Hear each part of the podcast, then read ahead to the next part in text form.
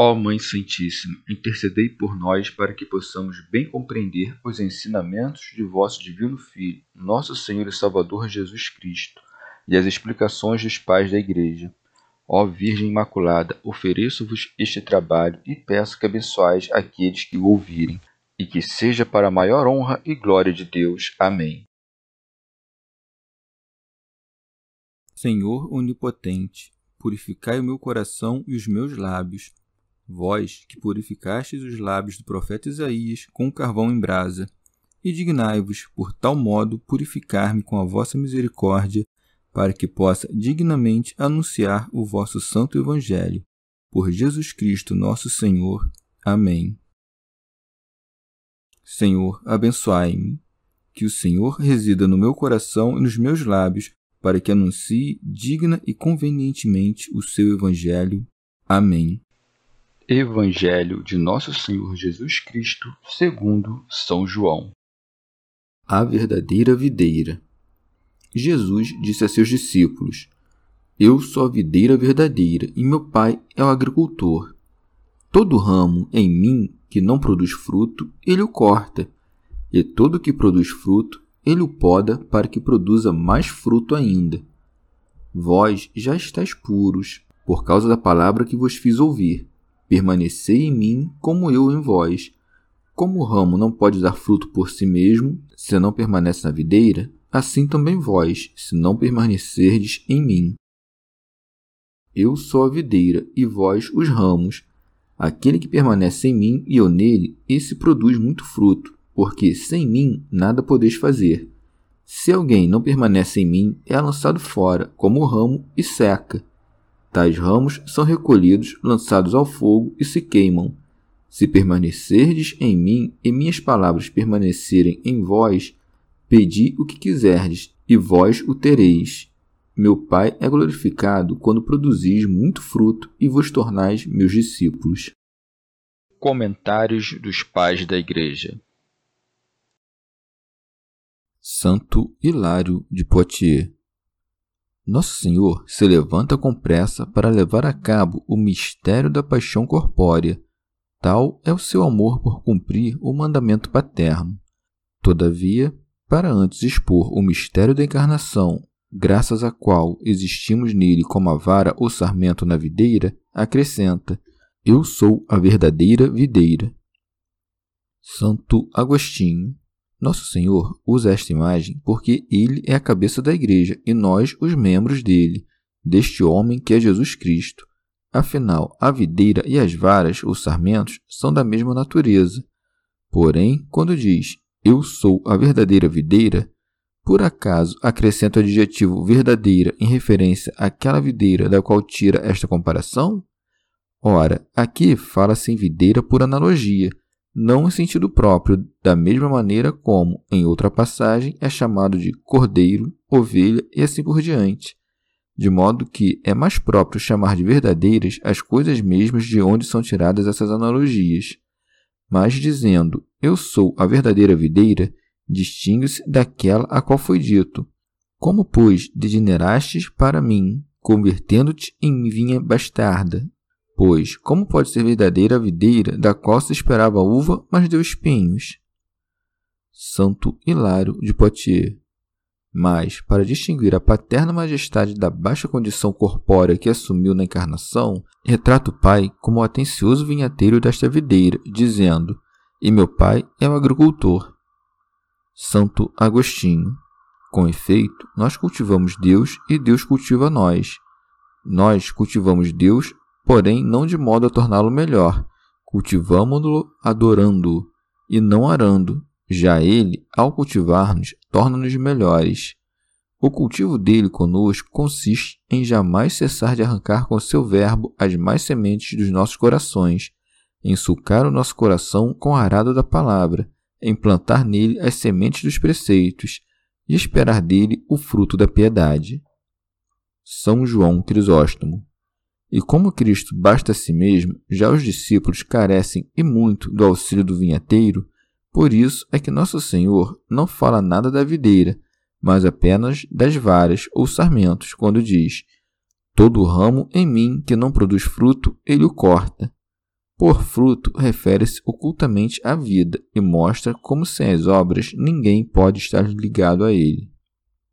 Santo Hilário de Poitiers cortará as varas inúteis e enganosas e as descartará no fogo. São João Crisóstomo.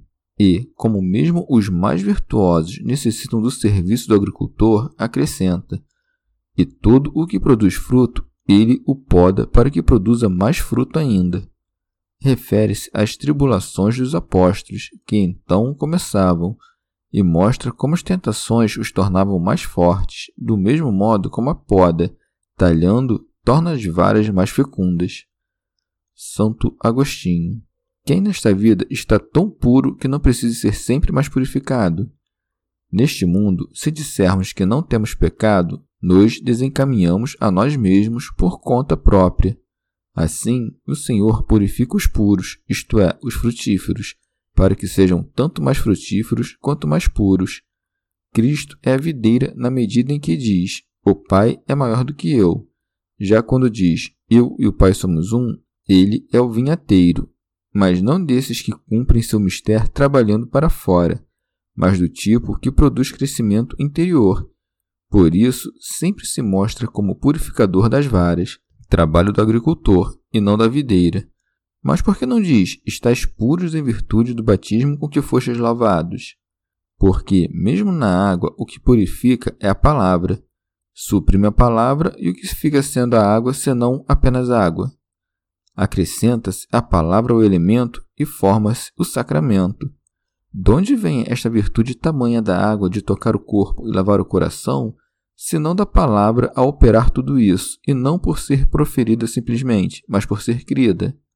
pois na palavra mesma devemos distinguir o som passageiro da virtude permanente. Esta palavra de fé é tão poderosa na Igreja de Deus que ela, por meio de alguém que crê, que oferece, que abençoa, que molha, purifica um bebê ainda incapaz de crer. São João Crisóstomo. Ou ainda, quando diz: Vós já estáis puros por causa da palavra que vos fiz ouvir, quer dizer, acolhestes neste tempo a luz da doutrina e fostes desenterrados do erro judaico. Como já os tivesse declarado puros em virtude da palavra que lhes anunciara, ensina agora que, além disso, cumpre começarem as obras que lhes cabem, e por isso diz: Permanecei em mim como eu em vós. Santo Agostinho. Mas os discípulos não permanecerão em Cristo da mesma maneira que ele neles, Ambas as coisas, afinal, aproveitam não a Cristo, mas aos discípulos, do mesmo modo que as varas estão na videira não para lhes fornecerem alguma coisa, mas para dela tirarem a vida. Já a videira está nas varas para administrar-lhes o sustento vital, não para tomá-lo delas. Assim, tanto uma coisa quanto a outra, Cristo neles permanecer e eles permanecerem em Cristo, aproveita aos discípulos, não a Cristo. Daí segue: Como o ramo não pode dar fruto por si mesmo, se não permanece na videira, assim também vós, se não permanecerdes em mim. Magnífico elogio da graça. Alenta os corações dos humildes, cala as bocas dos soberbos. Porventura, não resistem a esta verdade os que, julgando desnecessário o auxílio de Deus para fazer boas obras, não são partidários e sim incendiários do livre-arbítrio? Pois quem presume dar fruto de si mesmo não está na videira. Quem não está na videira não está em Cristo. E quem não está em Cristo, cristão não é. Alcuino. Todo fruto de boa obra nasce daquela raiz, que é aquele que, por sua graça, nos libertou e, com seu auxílio, faz crescer para que possamos dar mais fruto. Por isso é que, repetindo e explicando o que acima dissera, acrescenta: eu sou a videira e vós os ramos. Aquele que permanece em mim, crendo, obedecendo e perseverando, e eu nele, iluminando, socorrendo e concedendo a perseverança, esse e nenhum outro produz muito fruto. Santo Agostinho. Mas para que ninguém pensasse que a vara podia dar por conta própria ao menos frutinho pequeno, acrescenta: Porque sem mim nada podeis fazer. Ora, posto que Cristo, se não fosse homem, não seria a videira, todavia não poderia oferecer essa graça às varas se não fosse também Deus. São João Crisóstomo observa que o filho contribui não menos do que o pai para o bem dos discípulos, pois se o pai, de um lado, poda as varas, o filho, de outro, em si contém o que as faz frutificar. Todavia, vimos que toca também ao filho podar e ao pai que gerou a raiz permanecer nela. Portanto, grande desgraça, de certo, é não poder fazer nada. Contudo, o Senhor não para por aí, mas leva mais adiante o discurso, dizendo: Se alguém não permanece em mim, é lançado fora, como ramo. Isto é, não será cuidado pela mão do agricultor, e seca, quer dizer, se recebia da raiz alguma seiva, perdê-la-á, despojado do seu auxílio e da vida, depois enfeixá-lo-ão. Alcuíno. Os cefeiros são os anjos e lançarão a vara no fogo eterno, e ali ela arderá. Santo Agostinho. A vara da videira é tanto mais desprezível se for cortada dela, quanto mais gloriosa se nela permanecer. A vara, portanto, convém um de dois destinos, ou a videira ou o fogo. E se não estiver na videira, estará no fogo. São João Crisóstomo. Em seguida, indicando o que significa permanecer nele, nosso Senhor acrescenta: Se permanecerdes em mim e minhas palavras permanecerem em vós, pedi o que quiserdes e vós o tereis. É pelas obras, pois, essa demonstração. Santo Agostinho. Só se deve dizer que as palavras de Cristo permanecem em nós quando cumprimos os seus mandamentos e amamos as suas promessas. Já quando as palavras dele permanecem na memória, mas não se encontram na vida, a vara já não é contada na videira, porque já não puxa da raiz a sua vida. Ora, o que mais podem querer permanecendo no Senhor, senão o que contribui para a salvação? Uma coisa é o que queremos por estarmos em Cristo e outra o que queremos por estarmos ainda no século. A nossa parte, que ainda permanece neste século, nos sugere, às vezes, que peçamos coisas cujo malefício desconhecemos. Mas, longe de nós pensar que nos possa fazer isso se permanecemos em Cristo, que não cumpre os nossos pedidos senão quando são para nosso benefício. Entre as palavras de Nosso Senhor encontra-se a oração do Pai Nosso. Não nos afastemos, portanto, das palavras e do conteúdo desta oração nos nossos pedidos, que tudo o que pedirmos nos será dado. São João Crisóstomo. Acima, o Senhor mostrou como os que armavam emboscadas aos discípulos seriam lançados às chamas e não permaneceriam no Cristo. Em seguida, para mostrar como os discípulos resistiriam a todos os ataques e dariam muito fruto, diz: Meu Pai é glorificado quando produzis muito fruto e vos tornais meus discípulos. Que é como se dissesse: Convém à glória de meu Pai que frutifiqueis, e meu Pai não desprezará sua glória. Ora, quem faz fruto, esse é o discípulo de Cristo, daí que é crescente, e vos tornais meus discípulos. Teofilacto Diócrida. Ora, o fruto dos apóstolos são as nações que, pelo ensinamento deles, foram amarradas à fé, bem como submetidos à glória de Deus. Santo Agostinho.